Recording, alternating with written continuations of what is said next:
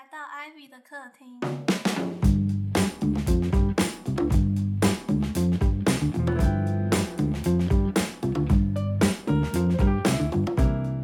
你要介绍自己是谁啊？我是香香，大家好，我是 Ivy。我是阿达我，是 Johnson，越来越荒谬了。今天是我们女儿帮我们开头，哎，真可爱，对不对？我们这一集放出来的时候，其实已经是二零二二，已经二二零二二年了耶。下礼拜三，是星期几？所以大家新年快乐！新年快乐！这时候江辰会不会放特效音进去呢？我们新年要不要换新的背景音乐呢？不要，我觉得我们这很辛苦。反正也没有人记得。我们如果有听众是做音乐的，然后你如果想要你的，你有一个不错的背景音乐，想要被大家听见，也可以试着丢给我们，那如果是一个那种，比如说 heavy metal 的听众，我们就放很小声呐、就很小声。他他投稿了以后，我们要放吗？那是一个小曲，那跟面试一样，如果我们没回你的话，一直在背后后 背背后领很忐忑。那就跟面试一样嘛，就是我们没有回你的话，你就就对，谢谢。谢谢。就大家交个朋友。对好，嗯，你有需要的时候，我会在片尾放你的音乐。呃，这一阵子呢艾比因为去呃，因为妈妈有个看护是印尼籍的，然后呢，她呃工工作时间到了要回到印尼去，所以呃，因为现在疫情的关系呢，新的看护要到就是二零二二年的大概四月才能够来，所以我们家遭遇了一个前所未有的空窗期，大家都很紧张。我们的看护回应你的时候呢，我就先去我妈妈家接手，当了几天的看护，然后现在再转手给我妹妹当看护这样子。然后这并不是一个什么听起来很温馨的故事，而是个恶毒的女儿潮抱怨她的妈妈，就是我妈妈。还透过节目抱怨。这个天蝎座的女人，各位水象星座的朋友，你们太会堆东西了，不要再囤积了好吗？我真的是发自内心的呼喊，等你们到了七十几岁的时候，你们的儿女会很痛苦的，没有办法整理，好吗？太多东西，为什么水象那么喜欢囤积东西呀、我觉得艾比很会讲那种破音边缘的声音，我们现场，我们现场有一位水象的朋友，强强强生江教授，请告诉我们为什么水象是哪一个本质喜欢囤积东西？你也会吗？我会啊，我会就是觉得总会在某一个时间点用得上它。可是我也会囤积东西耶。我我已经尽量让我自己不要，因为你知道，嗯、东西是这样子的，比如说你出去逛个街，你一次就提回来差不多四五袋嘛，这样子。假设你一次 shopping 好了，你提提了三四袋回来，然后说真的，这些东西在很长的一段时间里，并不会立刻就被使用到。哦，肯定。对不对？对特别是你假如你买了你你觉得很有价值的东西，那你很可能三五年才用一次。甚至你如果去了一年一度的 Family Sale，那个买回来都是买一年 用不到的你根本用，我觉得保养品你还会逼自己常常用。有很多的，我跟你讲，大家喜欢 shopping 就是这样子。你喜欢花钱，你想要买一点东西，但是呢，你花钱你有罪恶感。我们已经学过，对不对？我们都是有暗黑因子来的天生的基因个性，天生那种原罪罪恶感跟着我们，让我们不敢花钱。可是你又想买，所以呢，你就会倾向于去买什么？买那些你认为它其实有功能性的东西。比如说，你看到一只青蛙做出来一个雕塑品，好了，一个青蛙，你想买这个青蛙，但是你就觉得一个东西嘛，买回来能干嘛呢？不能干嘛，好，那就不要买。可是假设青蛙头上开了两个洞，然后老板跟你说这是个胡椒瓶，你就怎么样？哎呀，是个胡椒瓶，有功能，又是个青蛙，你就怎么样？你就买了。几十年过去，你家那个八个橱柜里面塞满了各种胡椒瓶。我问你，你这一辈子有没有用过一次胡椒瓶在你的餐桌上啊？其实要怪胡椒厂，因为胡椒厂没有？吧？包装做成直接是胡椒怪。不，你要提到更前面去怪那个创作的艺术家，一样的道理。你要身为一个艺术家，你要雕塑一个什么东西，你就大胆的雕嘛。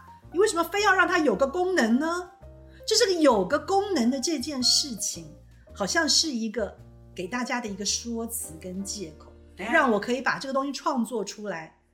这是个假象，这是个谎言，那我有问题。这些东西最后就是垃圾。同样的概念延续到，比如说小兔子、筷子、架，这样可以吗？你假如家里天天都用筷架，那你要买小兔子、哦筷架、小青蛙筷架，点吃饭。我也管不到你，对不对？可是就是说，我觉得就是这种心态啊，你知道，因为胡妈妈，我代替她认错，她就是这样的心态，所以家里有太多的这一类的东西，而且可怕的是什么？这个功能性这个东西钳制了我。当你要丢的时候，因为它有功能性，你是不是又不敢丢？你就会觉得好像还有用哦。我告诉你，那个胡椒罐一放几十年过去，谁敢用它啊？那个口你真的敢在里面装胡椒吗？敢在里面装盐吗？你不敢，不敢，不管敢不敢，最重要的是，我真的相信全台湾非常除了餐厅里面，谁会在家里的餐桌上放胡椒罐了？真的很少啦，非常少啦，对不对？很多东西就跟香水一样啦，擦一擦味道感觉很好，不擦不擦不会死掉嘛，就是那种意思，你知道？所以我觉得真的整理的东西，整理东西啊，而且要把东西丢掉是最痛苦的，因为你有无数个决定要做，而做决定就是我们人生很大的一个坎嘛，对不对？选择要丢还是要留？好，要留那要收到哪里？为什么要收？要留下来不是要用吗？那什么时候拿出来用？你知道太痛苦了，生活不可以这样。阿达，阿达一颗球掉下来，所以我觉得真的追根究底，大家一定要尽量把生活过得简化，你的生活才会有乐趣。你一定要把所有你的时间跟你生活里的空间都留给你真正忠心百分之百非常喜欢的人事物，而这些东西到最后真的没有很多，所以大家不要再有一些奇怪的迷思。你可以买东西，可是你一定要买你真的很喜欢的，然后买回来以后就用它。你不用它，这些东西也很可怜。我在整理我妈妈家的时候，因为她的橱柜，因为因为你也知道老人家嘛，橱柜塞满了东西以后又，他也不会再去买柜子，他就是想要尽量利用。所以厨房的橱柜甚至于有一个，你们知道那种橱柜有一个假的，就是抽油烟机出去，它还是一个柜门盖起来。嗯那样的一个柜子里面，它本来没有要让你放东西的，嗯嗯 在那里面都放满了一箱一箱的，好像是有杯子或者什么东西的，就塞在那里面。然后我去把它一个个拿下来，全部上面都是油，嗯，不太不能用了啦。当然不能用啦。那个盒子都是油，然后你打开以后又是一样碗或是杯子或什么，嗯，然后就你就会看到一些好像手工捏陶的盘子啊，盘子就是一看就知道是一个瑕疵品，所以就知道他买的时候因为是瑕疵品，所以很便宜，对不对？然后你因为它很便宜，你也就觉得以后要用的时候再用，所以回来你就把它塞在那里。说真的啦，身为瑕疵品也没有什么错啦。这个盘子，身为瑕疵品的这个盘子，在它出生的那一天，它就瑕疵了，它就被定价成比较不怎么样的价钱了。然后有人把它买回去了，也没有用它，把它干嘛？把它塞在抽油烟机的旁边，然后一直吸油，然后就这样过了十几年。哎，这跟把那些什么独眼巨人、百臂巨人封在那个暗黑之地有什么不一样？你确定那不是一个宋朝的东西？你知道这真的 不是一个宋朝的东西，真的很可怜。我就觉得我我看到这些东西，真的都是各种血泪的故事，然后包括我自己，还有无止境的去收，然后去整理，然后去做决定，然后最后就把它丢掉，然后弄到后来真的是没没有什么得到更多，就得到了一个腰痛，你知道吗你？真的帮胡妈妈全部丢掉了？反正我妈也不会听这个节目啊，所以她不知道。你不是说她有听吗？呃，我我给她听的时候，她才听；我趁她不注意的时候听，她也不会听得很清楚。我们现在讲话快一点。她听的时候已经来不及了啦，我就是丢了。我跟你讲，我把我妈妈那些旧衣服一袋一袋，你知道，我就是提的我都已经五十肩跑出来了。要丢的时候，被我妈妈发现的时候，她那个眼神看着我，你知道，就是她是一只肉肉软弱的小老鼠，我就是一个老鹰一样这样子抢夺他家的东西，要把它丢掉，但他也无能为力，只能这样看着我。我真的是气死了。我我在做这些事情还要扛着无止境的罪恶感，我真的是非常的。所以我讲到最后，为什么要花这么长时间在我的节目里抱怨？就是 各位，假如你真的要活出一个什么美学生活，你要学着从极简开始，你就是不可以堆积，不可以囤积，囤积久了是一种病症，你们知道吗？它会让你的生活失去系统，那你就会不知道怎么生活，而且这些东西会被你遗忘，它会影响你的记忆体啦。我我跟你讲，真的是囤积的坏处实在是太多太多了，而且这么多的东西被生产出来，最后它不能够被使用，这就一切就是浪费。所以我劝大家怎么样？假如你还年轻，你现在还是喜欢买东西，我以前的方式，我绝对就会。买这个东西以前，我大概先评估一下这个东西的寿命。像我呃之前养小孩的时候，我就不会去买那个寿命很长的东西啊，价钱也是。但是我就规定我自己在几年的时候把它用完，这些东西我就会丢掉，然后我不会觉得可惜。因为你而且你用的时候，你像我用东西又不太废了，所以我觉得我我丢掉的时候，也许有人会把它再再使用或什么也是可以的。那千万大家不要去。在你知道买那些，我这样讲也也不对啦，因为每个人嗜好不一样。但是我真心觉得啦，我就套用我妈妈的那种话来讲，就是她喜欢去逛所谓的什么菜市场啊，买一些你知道一两百块的衣服啊。我告诉各位，不要再买那些东西了，不要再买。你从今天开始，你买的每一件衣服都要有个牌子，好不好？而且最好是名牌的，你买得起你就尽量买。然后你把这些名牌穿到烂，真的？为什么？因为它的质料会不一样，真的好东西的质料是会不一样的。你买了很多，你也不晓得那个材质是什么，也很不好。你你去干燥的地方穿了，它就浑身静电；你在潮湿的地方放久了，它就会发霉，就是都不好啊。你你买这个东西，就增加你生活的问题而已。你就买好的，你真的就买好的，然后不要太多，然后你就都穿好衣服。东西也是。你可以不要很多东西，你就尽量用好的东西，这就是真的美学生活的一零一的准则。我劝大家，你不要去买那些很便宜的，除非就像我刚刚讲的，你已经知道，你有计划性的知道，它就是几年之内寿命会到期，然后你就把它丢掉。你它是一个对你来讲在计划中过渡性的工具，有时间性的工具，你就你就这样使用。你知道我我在整胡妈妈的厨房的时候，整了多少只削皮刀？什么削皮刀啊？水果的削皮刀啊？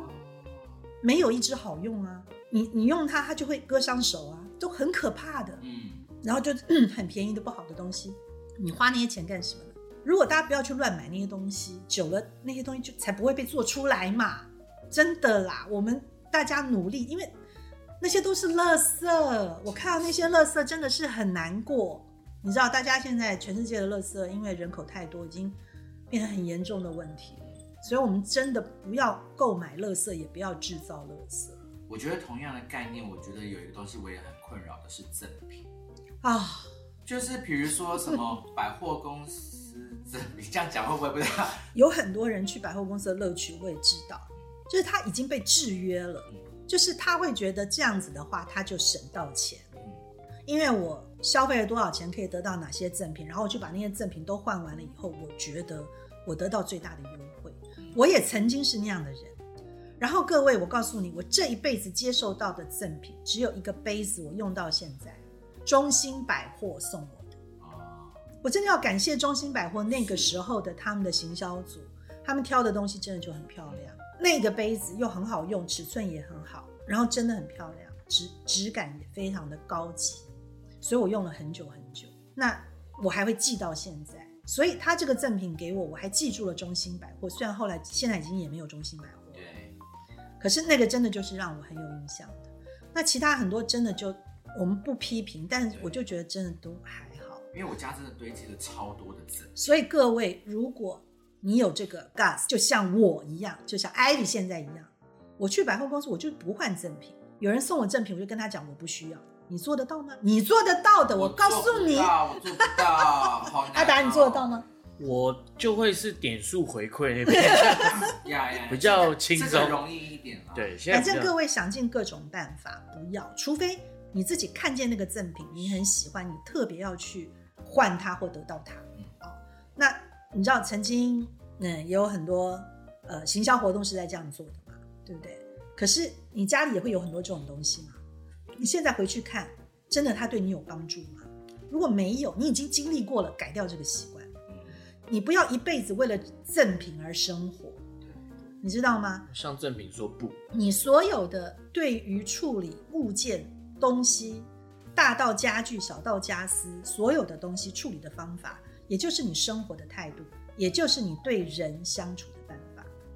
我们每一天都在做决定，如果你不能够把你做决定的能力提升的话，你相信我，你选物选的不好，你选人也好不到哪里去。这些都是息息相关的。我们人生就那么几个元素而已，对不对？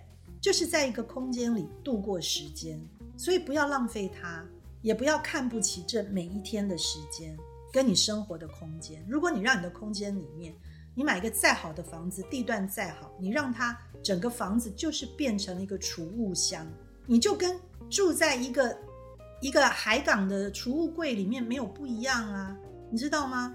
就不要让你家变成储物箱，不管它的大小。就一样的哦，就是我们一定要正视我们生活的品质，所以大家不要对名牌有不好的想法。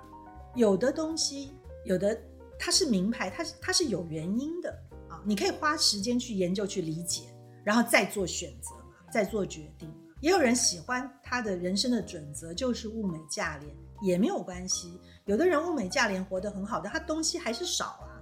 嗯，可是你不要拿物美价廉当借口，你知道吗？然后你买十个不重要的物美价廉的东西，而这个价钱其实让你去买一个很好、很棒、可以用很久的东西才好啊。嗯，就是大家一定要在这个上面反复检讨自己的生活方式。真的，我诚心觉得，你知道，不要让你的后代子孙在整理你的东西的时候割伤手，然后伤到腰。你知道，就是我们为什么要为垃圾付出我们的时间跟生命？这是不对的嘛，对不对？所以就是这个跟虚荣没有关系。所以我就是建议大家试着把你的生活推向你要选择购物的时候，去了解名品，去欣赏名品。也许你去买好的品牌，你这个品牌包括很多，并不是说所有的东西就只有我们口头上在讲的那些，好像是很虚荣的东西，不是哦。很多东西你仔细去研究，很多的品牌它很有历史，或者是它是好的东西，是值得的。好，那些都是我们可以花时间去理解。然后你买了一个好东西回来用很久，天天用它，你会觉得很快乐，真的啊！不要一辈子都在用赠品，因为你好的东西你就舍不得用嘛，你就收藏起来了。那你每天用的，你就觉得打破了也没有关系，对不对？然后你就用那些旧的东西，结果就是只有两个结果，一个就是的确不好的东西很容易毁损毁，然后它就会让你受伤，或是对你的身体造成不好的影响。第二个结果是什么呢？就是它打死都不会毁损，然后你就用了它一辈子，你这一辈子的时间就跟一个烂东西相处，这样有比较好吗？不可以！哎呀，我都着急了，你知道吗？大家知道我意思吗？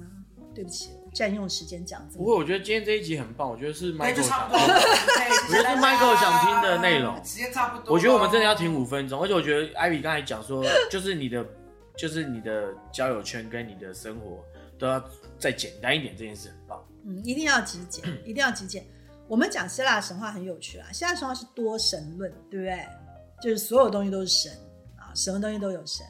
那我们讲了这些起源嘛，上一集讲到那个海神、河神那些来着哈，然后之前也有讲到暗黑系列，就是这些东西也主宰着我们啦。你们知道海洋很大很大，暗黑的地狱也无边无际，这些东西都会让我们天生的想要隐藏很多事情啊。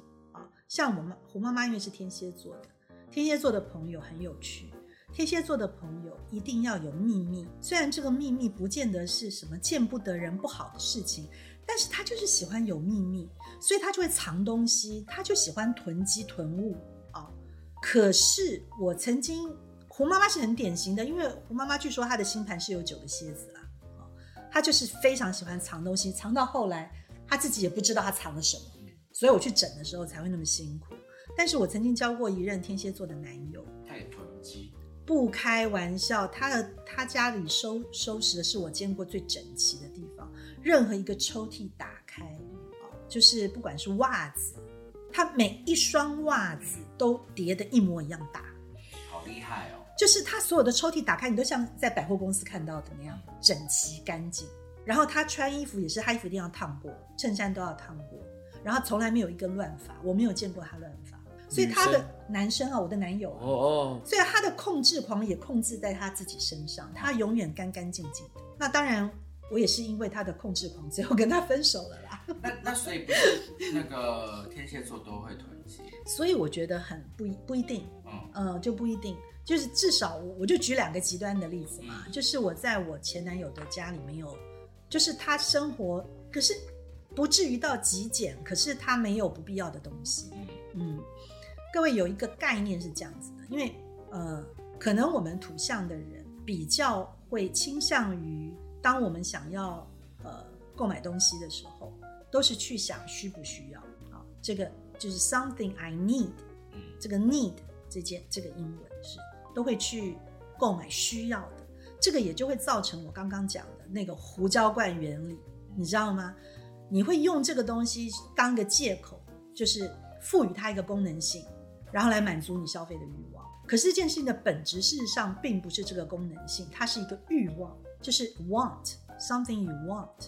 其实你想要一个东西，而不是因为你需要一个东西。有的时候，我们一生都在 need 跟 want 这两个想法中间摆荡。每一次购物，你都在想，这是我 need or this is what I want，你知道吗？我觉得你去满足你的欲望，买很多你想要的东西，you want，你知道，你有欲望的东西，其实没有什么不好，因为人生人性的组合也就是这些。嗯但是不要去包装你的欲望，不要用需求去包装你的欲望。诚实，你要诚实面对嗯，因为当你真的去面对你的欲望的时候，你其实会买到更好的东西。你懂我的意思吗？嗯像我左手边的李云达教授，我是右手边吧？你的右我的右手边，对不起，我左右不分了。李云达教授他买很多东西都是出于他的 want 啊、可是那些东西就会比较好，所以将来有朝一日那些东西它的价值会提升，它可以转手卖掉，所以这个东西就会变得更有价值。我觉得这个是好的，而不是说像胡妈妈她她一直用虚，就是说用 need 去包装 want，你知道用需要去包装欲望，可是最后这些欲望小小小小的累积到后来没有什么价值，只是变成了垃圾。这个就不值得了。你可能一辈子加起来，你还是花了那么多钱哦。假如你很爱钱的话，因为很多时候我们就是为钱在活嘛。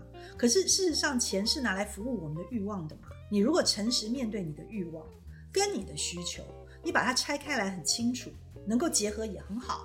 你知道，为了服务我的需求，可是我知道我也是很有欲望的人，那我就去买什么？我就去买名品。我家里所有的必需品都是好牌子的东西，我天天就用。我用最好的牙刷，我用最好的杯子，我用最好的碗筷，我用最好的吸尘器，我看最好的电视荧幕，等等等等。可是因为他们都最好，我不需要有很多嘛，对不对？那另外我的欲望还是不够满足啊，我我想要收集，那你就不要小气巴拉的去收集一些什么名不见经传的怪东西，没有意义，它不会不会再增值。嗯你就真的好好的去把它搞清楚，然后在收集的领域上面好好的投资去学习，然后去把那些钱真的买好东西，满足你的欲望，然后它又增值，然后在危机的时刻你还可以把它转手卖掉，帮助你自己。真心诚意这样建议？我们做 paper 很久了，一开始也是介绍大家一些生活上的，呃好像就是你知道，就是有点美感的东西啊，也会被人家说成是很文青的一些文化啊，就是感觉上只要你好像有那个眼光，好像就足够了。但是我们会长大嘛，对不对？你会从二十几岁的小文青，你会长到三十几、四十几。很多的文青都会讲：“哎呀，我我不会赚钱，我想要再学投资做生意。”事实上这这件事情也没有那么的困难，你就是要从你自己的生活方式去改变它，把一些观念调整它。啊，你假如过去一直也是很喜欢，比如说像我自己曾经也会啊去买一些什么日系的那些茶壶啦，哦碗碗啊杯啊什么来用，觉得说放在餐桌上很漂亮。可是你无形当中开始收集了那些东西，开始变得很多了，你这个就是一个警讯，你就不要再买下去了。你你会知道你想要有欲望，那你就再停下来问你自己，怎么样满足你的欲望？你可能不要再去买这些锅碗瓢盆的东西，而去把你的钱累积起来，去买一个好的艺术品。你可能买去标，去标到一个很棒的画作，然后将来在某一个时期，你甚至可以再把它卖拍卖掉，好不好？就是你要开始懂得转换你人生的角色，跟你怎么面对你的欲望，面对你的品味，跟怎么使用你的金钱，这是可以学习而且去分配的，以至于你不用一辈子在收集碗筷。大家明白我的意思吗？啊，因为你你这样再继续收集下去，即使你买的也是什么好像日系的一些好像还不错的东西，但是我说真的，in the end 跟胡妈妈买那些市场上的塑胶杯筷一样的意思哦，因为他们都没有价值。所以数量是一个你的 checkpoint，你到一个点你就要你就要停止，你知道吗？黑暗系列、海洋系列发展到一段时间，你就要停止，你就要开始思考光明之神 他们家族系列发生的事了。嗯 OK，你要走向光明，你就要走向大件的货品了，你知道吗？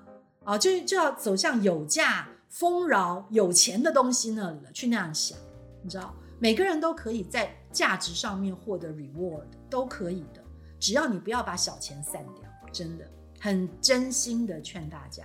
真心想鼓掌，现在鼓 所以你看，我们 paper 后来就是说，呃，因为大家也知道嘛，呃，纸本的时代在消失，可是我们还继续在做纸本，因为呃，它它有一个对我们品牌来讲有一个很重要的含义，它也是代表这个纸本媒体存在的一个证据。我暂时我们没有把它停掉，但是 paper 开始有一个 paper toy 的发展方向。说是 toy，其实是啊公仔，而且它是定定在跟艺术家合作做的公仔玩具这一类。那各位看，现在虚拟世界开始要蓬勃发展，对不对？那很多的虚拟的艺术啊、货币啊、公仔啊，也开始在蔓延，在开始发展了、这些东西都跟我刚刚讲的原理是有关系的。所以各位不要一第一不要一窝蜂，第二你还是要慎选有价的东西。不要以为什么可以很多东西便宜的起来就会比较好，你只要开始想收集，就不要去走便宜路线。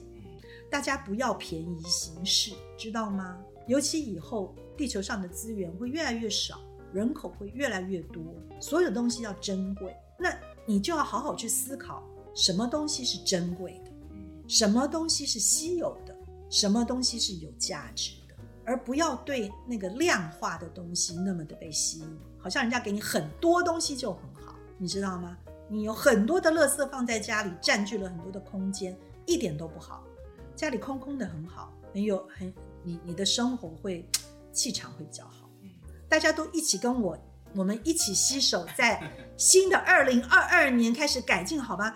记得我出了那本《百日维新》那个书，就已经说要改一次了，对不对？是二零二零年出的书嘛，就已经要改了。两年过去了，我们一起加油，拜托。还没看过的朋友，可以到简介的链接里面去 多了解一些资讯。好啦，今天这集是一个新年感言啦，就是真心觉得，就是说我们可以一起朝这个目标去走啦。因为我真的也是非常的同意，如果这样子的概念变成全民运动以后，市场里面才不会有这么多这些东西被制造出来，因为这是一个大家消费跟制造上面来回的问题啊。嗯，所以大家也就说你对这些事情如果有呃也不是很懂，就是想要有入门什么的，也可以从看我们的 Paper 打奈的网站啊，上面有很多好的东西，改变你的品味啊、眼界啊，然后去可以 follow 我们的 IG，我们的跟去看我们跟各个艺术家合作做的东西。我们现在每做一个东西，事实上它都是很有价的收藏品，它在市场上都会增值啊，所以我们就开始往这个上面 focus 这样走。我知道每一个设计师都有一个很难遏制的天生的冲动，就觉得我总有一天要设计一些文具啊，你知道我要设计一双球鞋啊，我要设计一个脚踏车啊，什么东西的，这真的没有不好。但是大家相信我，这世界上真的已经很多文具了，很多碗筷了。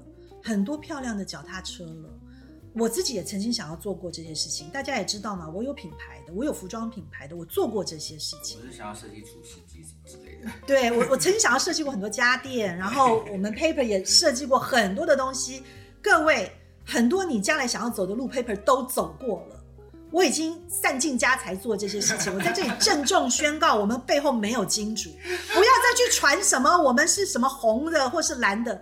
我告诉各位，我一辈子就是拿自己的钱在做所有的事情，我比大家都有 gas。我告诉你，我走过了，所以我现在诚心的劝大家，就是那不是一条路，OK？你你你家里堆的东西够多了，不要再去开一个公司又去囤积货品啊。做品牌这件事情大家都很想，但不是人人可以做的啊。那去代理品牌当 trader，然后来做贸易也不是不可以的，但是真的也是血和泪，你都要想清楚。但我觉得这个时代，因为真的人口很多，而且全世界生产的商品真的也已经很多了，所以想要再做点什么，大家去做限量的东西，去做可以有价操作的东西，我觉得会比较好。我是真心这样觉得。然后你的思维也要。渐渐的改变啊，很多就是说创意有很多方向，尤其虚拟的时代，就是在告诉我们，你很多东西它可以无形的呈现，你不见得真的要去把它生产出来，你不见得要去花开模的成本，真的很多东西它可以是透过 digital 的方式就去表达出来的，然后这可能会对我们的地球更环保一点点。我自己本人也还没有完全百分之百的答案，因为我也很喜欢手感的东西。那是为什么我没有停掉纸本杂志？但是我们都在尽量把它的量一直在控制当中。就是大家跟我一起来关切、呃关心这些想法了啊！就是真的，就是新时代是要让我们思考更多。我们真的，我们我们现有的资源就这么多嘛？但是人口还是在持续的增加，而地球上的问题也还是持续在增长，所以我们要一起共同的来面对它。好不好？我觉得我们每一个人在资源的处理上面要更用心啊！你如何在你的需求与欲望当中达到一个很美好的平衡点，让你的生活过得很单纯、很简单，每一分钟、每一秒钟、每个空间都不被浪费，好不好？所以最后呃这一集新年的感言，祝大家就是这个二零二二年是有一个很棒的一年。假设。照那些预言家来讲的，瘟疫还没有消除，要再等个一两年，那我们就二零二二年大家来大扫除好不好？我们把我们家弄干净，好不好？对啊，对对对，我们我们一起把生活来整理的更简洁，给自己的空间更多。好不好？来，你跟我们的约定一起大扫除，好恶心哦！那今天就先这样，会不会讨厌？不会啦，不会。那先这样子哦，好不好？好，继续关注我们的频道，谢谢。新年快乐，新年快乐，拜拜。如